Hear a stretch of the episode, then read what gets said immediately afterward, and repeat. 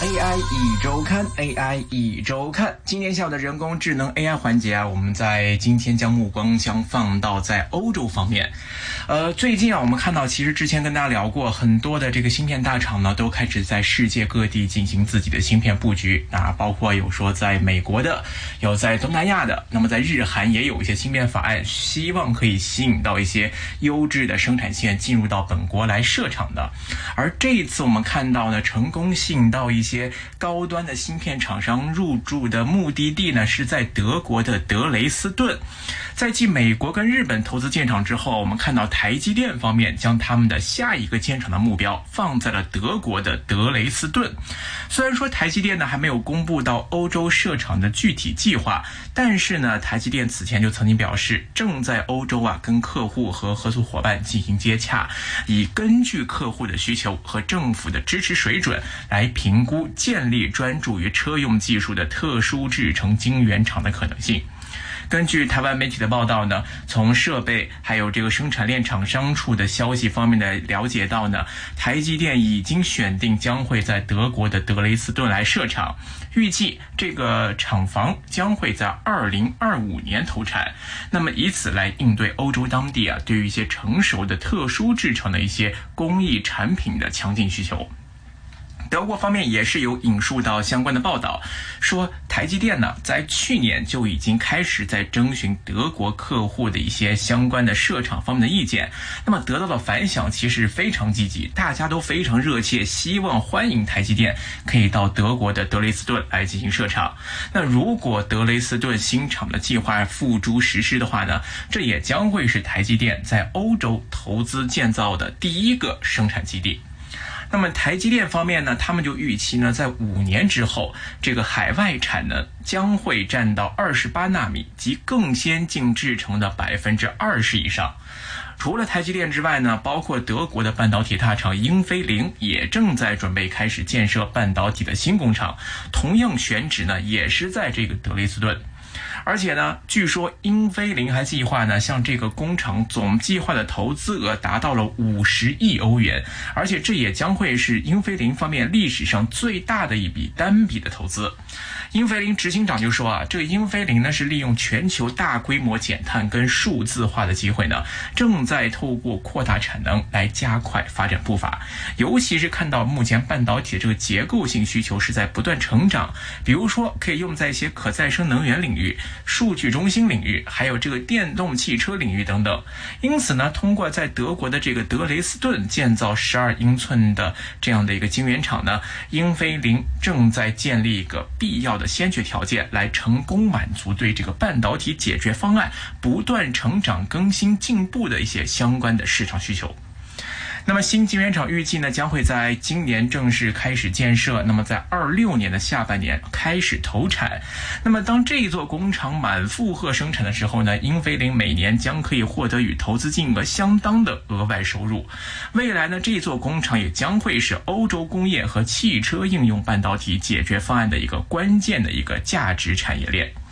此外呢，我们包括看到还有革新啊、博士啊等等在内的行业厂商都在加大对德雷斯顿工厂的投资计划，所以可见啊，这个德雷斯顿是正在成为一个半导体的产业的集聚地。其实说来也很巧啊，其实我个人在高中的时候啊，就曾经去有在德国的这个德雷斯顿，当时是有过交流学习一段时间。当时印象中呢，德雷斯顿其实就是东德的一座小城，当然它是东德萨克森州的一个省会类似的一个城市。但是，其实城市的整体规模也好，或者说是呃城市建设来好。并不是印象中大家传统意义上那种像巴黎、伦敦这样的比较现代化的一个大型都市，始终还是一个比较小的感觉。但是经过一番搜索、一些资料搜集，你会发现，其实德累斯顿虽然说城市不大，但是呢，它其实产业呢分布其实非常广。目前我们看这座城市，目前主要是几个产业，一个是半导体工业，主要建立在一九六九年。那么另外呢，就是制药厂的工业兴起在十九世纪末，像大家熟知的像这个葛兰素。史克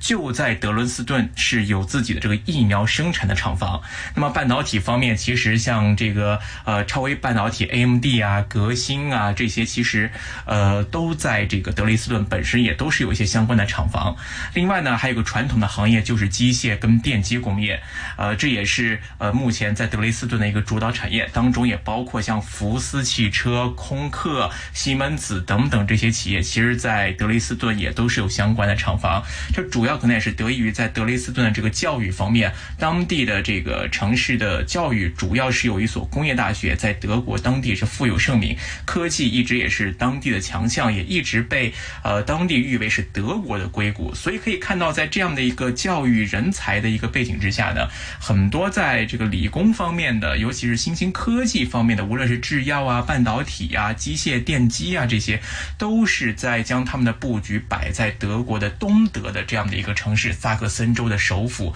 呃，德累斯顿。所以看到呢，很多芯片厂商在这个时候都都做出了一个这么选择。为什么芯片当中他们现在都开始向德累斯顿涌现呢？首先，我们看到在当前啊，全球芯片产能是趋于一个本地化的情况，所以呢，德累斯顿它要获得主要芯片制造厂商的青睐，肯定也不容易。那么，首先我们看在外围环境方面啊，在目前的欧洲的这个数字主权的这样的一个战略背景之下呢，包括德累斯顿在内的很多欧洲的国家呢，他们在全球半导体产业当中都希望可以扮演越来越重要的一些角色，呃，同时呢，拥有一个具备自己可以独立自主一个相对完整的产业链的生态。一方面，我们看作为欧洲的微电子产业的中心，芯片产业的重镇。德累斯顿它本身就聚集着欧洲最大的半导体产业供应链，也就享有这个萨克森硅谷，甚至是德国硅谷的这样一些称号。据说呢，在欧洲啊，你每生产三颗芯片，就会有一颗是出自德累斯顿。那么根据公开资料呢，德累斯顿呢是欧洲最大的半导体中心，包括英飞凌、格呃博士、革新呃等等的这些企业在当地都有设晶圆厂，还有应用材料阿斯麦尔，还有这个 c e l i t r o n i c 同样在当地有完整的支持。所以呢，仅仅是半导体方面的相关就业人数就已经达到了五万以上的水平。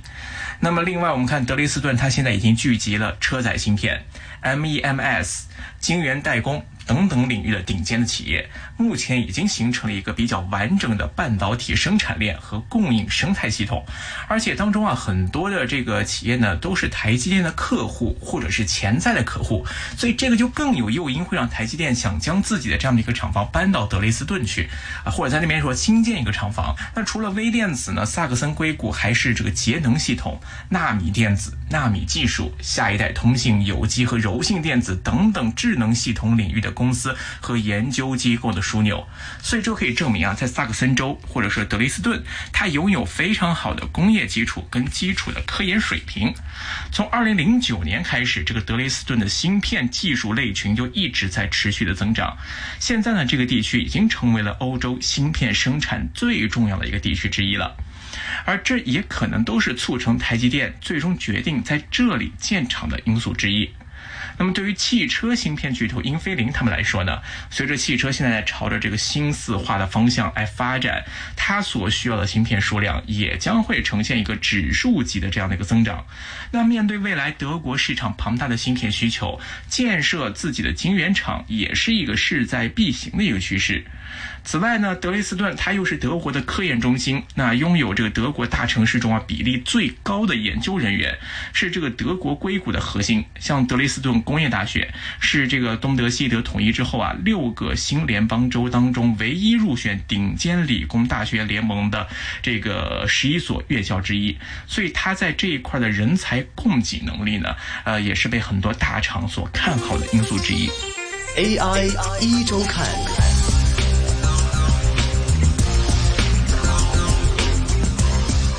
另外，那么在政策方面，欧洲的芯片法案加大补贴力度，对这些企业也具备一定的吸引力。除了考虑当地已经有这个完整的半导体生态系统之外呢，欧盟也提供了补助资金，目的也就是吸引这些半导体大厂来这边来开厂来进行投资。上一轮的这个缺芯危机啊，当时就让包括德累斯顿在内的欧盟呢是要决心改变欧洲对于亚洲制造的半导体芯片的这种依赖性，同时呢还要解决这个芯片生产长期投资不足的一个问题。像德国的这个萨克森硅谷呢，在这样的一个战略部署之下，就得到了来自于欧盟啊跟德国联邦政府的大力支持，并且呢被他们寄予厚望，希望呢可以助力实现欧洲的这个数字主权呢，在这一块可以重新回归，尤其呢是这个子领域半导体制造方面的工业前进。其中我们看，打造具有竞争力的欧洲产业生态是欧洲数字主权的一个重要内容，所以欧盟呢就将这个微电子列为了强化技术主权的核心之一。欧盟的二零二三二零三零数字指南针的一份报告当中啊，就为这个未来十年欧洲的半导体产业发展提出两项目标。截止到二零三零年，欧洲先进和半导体的生产总值将要至少占到全球总值的百分之二十，同时要攻克两纳米的工艺，而这个能效至少要翻十倍。那么，为了确保欧洲的芯片供应呢，那么欧盟还会推出这个欧洲芯片法案，批准了一项四百五十亿欧元的行动计划，那将会为扩大半导体生产规模来提供资金，以此呢来削弱欧洲对于这个亚洲啊跟美国的芯片制造商方面的依赖。在今年的一月二十四号呢，这个法案现在已经获得了正式的通过。根据最新的欧洲芯片法案的草的这个内容显示呢，将会围绕几个目标来共同实现欧洲芯片的复兴。在这样的背景之下呢，德累斯顿那自然也得到了来自于欧盟跟德国联邦政府从产业政策到公共资金方面的切实的支持。所以之前我们就看到很多报道都在说，欧洲是为了发展自己的半导体的制造产业链，积极的跟台积电来进行商谈，希望台积电能在欧洲来设立新厂。